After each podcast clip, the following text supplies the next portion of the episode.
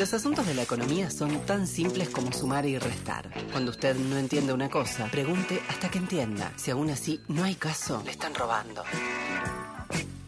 En A las Fuentes, la economía se explica sola, con Luciana Glesser y Sebastián Premisi, por Nacional.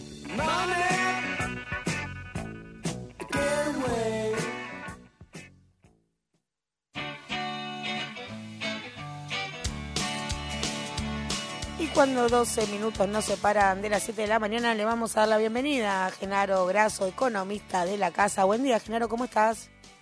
Muy bien, muy bien. ¿Cómo estás, Lu? Acá muy bien, compartiéndonos los sábados y charlábamos, abríamos el programa preguntándonos por esto, ¿no? Por el, la disparada de los papeles argentinos en Wall Street. Sí, una disparada que en los últimos dos días ya eh, mostró su moderación, digamos. Eh, pero que fue muy importante todo el mes pasado y hasta el miércoles, diríamos. Eh, estamos hablando de un aumento aproximadamente del 17-18% en un poquito más de un mes, que no es la primera vez, hay que decirlo, porque, digamos, eh, se habla mucho de la cuestión de que, bueno, de que hay elecciones, pero que en, mayo hubo una disparada de casi el 35% de los papeles argentinos. Eh, y podríamos hablar también en, el año pasado, por allá por julio, antes del acuerdo con los acreedores, también hubo una disparada muy importante. Entonces, el primer punto eh, es, bueno, existe toda una disputa alrededor de la interpretación de esto. De hecho, eh, hubo incluso noticias que decían que la disparada de los papeles era por eh, las elecciones en Corrientes, lo cual es muy loco, ¿no? Porque es como decir, no sé, eh, en un pueblito, eh, en una urna en Necochea, disparan los papeles.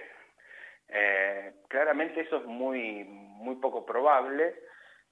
sí es muy probable que haya otras cuestiones vinculadas al financiamiento y a cierto ordenamiento de la economía y de ciertas negociaciones que pueden estar eh, impulsando los papeles. Un caso, por ejemplo, es el caso de eh, el canje de la provincia de Buenos Aires, que es la provincia más grande del país y que resolvió el problema de su deuda después de eh, muchos meses de negociación. De hecho, bueno, desde desde principios de, del 2020, digamos, que llevaba la negociación, eh, y que sería una suerte de un paso más hacia la resolución de todos los problemas de deuda de la Argentina, que no incluyen solamente la deuda con el canje con los acreedores eh, eh, privados, sino que incluye la deuda con el Fondo Monetario, incluye la deuda de las provincias e incluso la deuda de los privados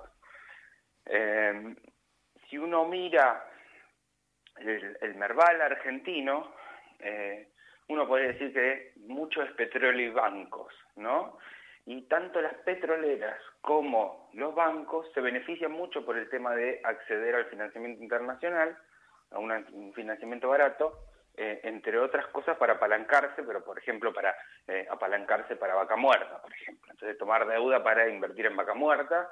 entonces, claro, poder resolver todos estos problemas es poder acceder a un financiamiento a una tasa más baja.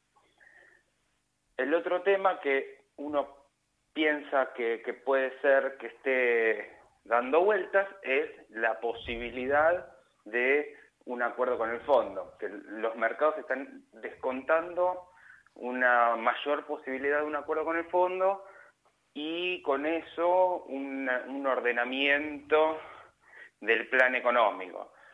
¿Por qué digo un ordenamiento? Porque el, año pasado hubo un plan económico que fue el presupuesto.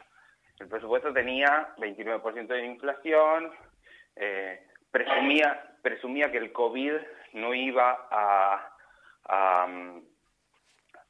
tener una segunda ola, resulta que hubo segunda ola, que la inflación fue más alta de la esperada, y después medio que de alguna manera se improvisó en el sentido de que bueno, si la inflación no es 29, reajustamos las paritarias, pero tampoco hubo una nueva meta, no se dijo, bueno, ahora la inflación no va a ser 29, va a ser eh, X.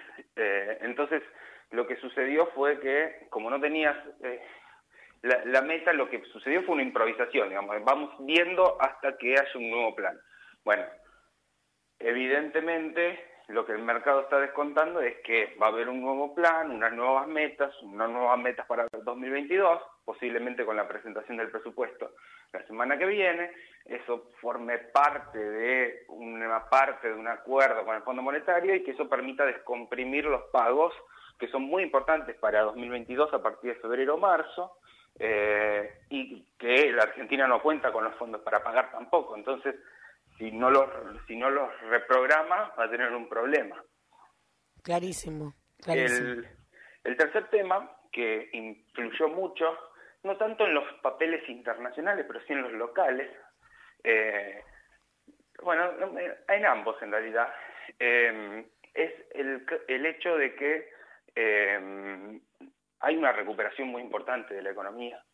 O sea, tenemos una recuperación importante de la construcción, de la industria.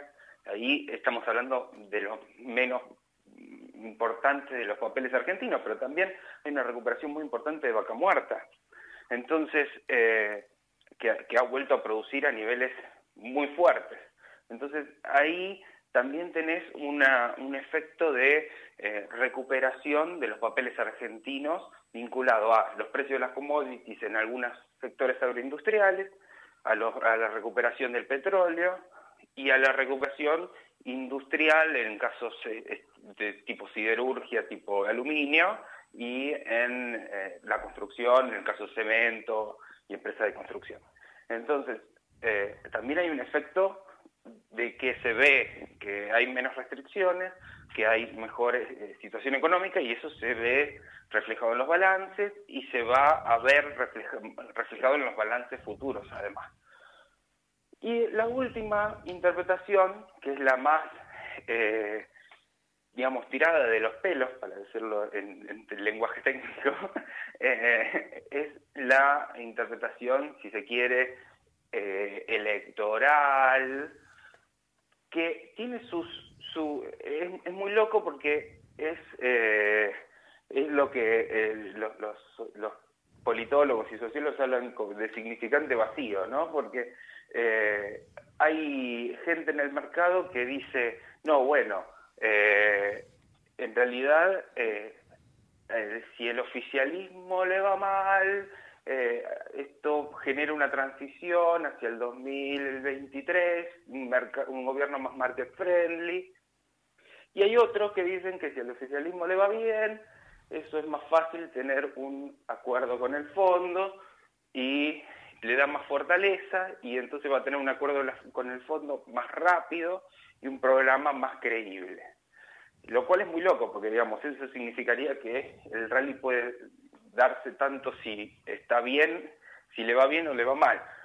Y lo real, lo, lo, real es que en realidad no depende, no depende de la cuestión, eh, no, no depende de ese tipo de cuestiones, sino que lo que depende es de la posibilidad de que el gobierno tenga ciertas políticas y ciertos acuerdos con el fondo y pueda resolver ese despejar esos vencimientos. Eh, en relación a esto, En relación a esto veníamos hablando con, con distintas fuentes justamente del mercado y que nos planteaban esta cuestión de, de la apuesta o de la incertidumbre, digamos que hay un grupo de de personas e inversores, empresas, muy reducido, que apuestan a inestabilidad. Entonces no, les importa un poco el devenir de, del país y que juegan a la, a la inestabilidad y que se vio en esta suba de, las acciones y que se frenó, como vos decías, el miércoles, porque el miércoles ya el gobierno tenía algunas encuestas que eran un poco más favorables, encuestas más creíbles de las que venían circulando, entonces, bueno, eso cortó la raya. Es decir, que había un grupo de personas apostando en contra de, del gobierno. Digo, más allá que desde la respuesta, desde la teoría económica es medio, es, más tirado de los pelos, bueno, quizás explica un poco el comportamiento de lo que nosotros llamamos el, poder real acá en Argentina. Sí, y además me parece que eh, hay una combinación, porque, digamos, esta, esta semana y en general se dio algo muy loco, que es una apuesta por los papeles argentinos por un lado Y por otro lado, hubo un problema en la refinanciación de la deuda en pesos bastante importante que se resolvió.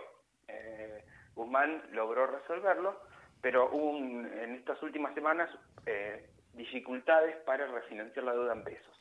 Es decir, convive esta apuesta a, que uno diría, bueno, es una apuesta a la Argentina, con una fuerte incertidumbre muy propia de los momentos electorales, muy propia de los años electorales en toda la Argentina, que implica una convivencia de una dolarización de cartera, con lo cual tenés un efecto de suba de los dólares paralelos, con un efecto con, mayor intensidad de compras en el, en el, en el spot, digamos, importaciones, ese tipo de cosas que están valuadas al spot o pagos de deuda, que eh, impactan también en las reservas del Banco Central que tuvo que vender en estos días. Eh, entonces, lo que sucede ahí es, bueno, es posible que uno tenga una, un mercado que está queriendo invertir en la Argentina porque está pensando en un acuerdo con el fondo y al mismo tiempo actores locales que están corriendo del peso al dólar porque están eh, pensando en, digamos, de alguna manera, eh, no sé si eh, la palabra correcta es desestabilizar, probablemente sí, pero de alguna manera es inducir a este, a este proceso de calmame las expectativas y qué sé yo, es una presión para calmar para, para calmar sus ansias, digamos, están ansiosos y quieren que le, quieren que el gobierno les calme las ansias. Eh, que sea el psicólogo el psicólogo social de, de, los inversores. Este, y me parece que lo que logró lo que logró Guzmán en este en esta semana, el, el jueves, es refinanciar la deuda bastante bien. Para eso emitió un bono en pesos dólar link, que es un bono que es en pesos, pero justo por el tipo de cambio, que de alguna manera cubre eh, el precio de la devaluación. Eh, entonces, lo que significa eso es que el, gobierno le dice, nosotros no vamos a devaluar. Y ellos dicen, no, bueno, yo quiero dólares porque va a haber una devaluación. Eh, o presiono para una devaluación. Entonces, ¿qué, está, ¿qué dice Guzmán? De alguna manera. Es, bueno, yo les ofrezco un seguro eh, hagamos una apuesta, por decirlo de alguna manera. Si, si termino devaluando, vos ganás. Si, si, no termino devaluando, vos perdés, o, mejor dicho, no ganás tanto, o gano yo. De alguna manera lo que está diciendo es, bueno, te cubro, eh, te cubro la devaluación, te genero esa seguridad, pero seguís apostando la deuda en pesos. Y la verdad es que en esa pulseada fue bastante exitoso, logró refinanciar eh, 100 mil millones de pesos, logró ofertas excedentes por un 50% y logró emitir esos dólar link a una tasa muy baja, eh, algo que había pasado el año pasado y además a un plazo bastante largo, hasta 2023, con lo cual eso eh, es una buena señal y una señal de que de alguna manera pudo eh, domar algo de la pulseada. No es algo que esté terminado, ahora quedan varios meses para eh, las elecciones de noviembre y también, también hay que pensar que eh, hasta marzo del año, hasta febrero del año que viene, eh, sobre todo, no vamos a tener ingreso de divisas muy fuerte por parte del campo y las, las corridas van a ser bastante frecuentes y va a haber que domarlas. La posibilidad de tener algún tipo de seguro de cambio, como puede ser un bono dólar link o, la intervención en futuro en el Banco Central, va a ser bastante importante para no perder reservas. Y me parece que también la posibilidad del presupuesto 2022 eh, que se constituya de alguna manera con cierta previsibilidad, tal vez no para 2022, pero por lo menos para lo que queda de 2021, eh, puede ser algo bastante eh, interesante y puede generar algún tipo de calma. No, mm, no hay nada garantizado porque obviamente la Argentina es la Argentina, es un año electoral y estamos en la segunda parte del año que siempre es más complicada con el tema de los dólares, sobre todo porque además de eso hay que pagarle al fondo y hay que renegociar con el fondo. Es decir, estamos Muchas gracias, Genaro. Eh, impecable el informe y repasando ¿no? el componente especulativo, el componente político. ¿Te sorprende que haya política y especulación en el mercado, Premisi? Estoy, sorpresa. Sí, estoy como, tengo los ojos abiertos diciendo, no me jodan.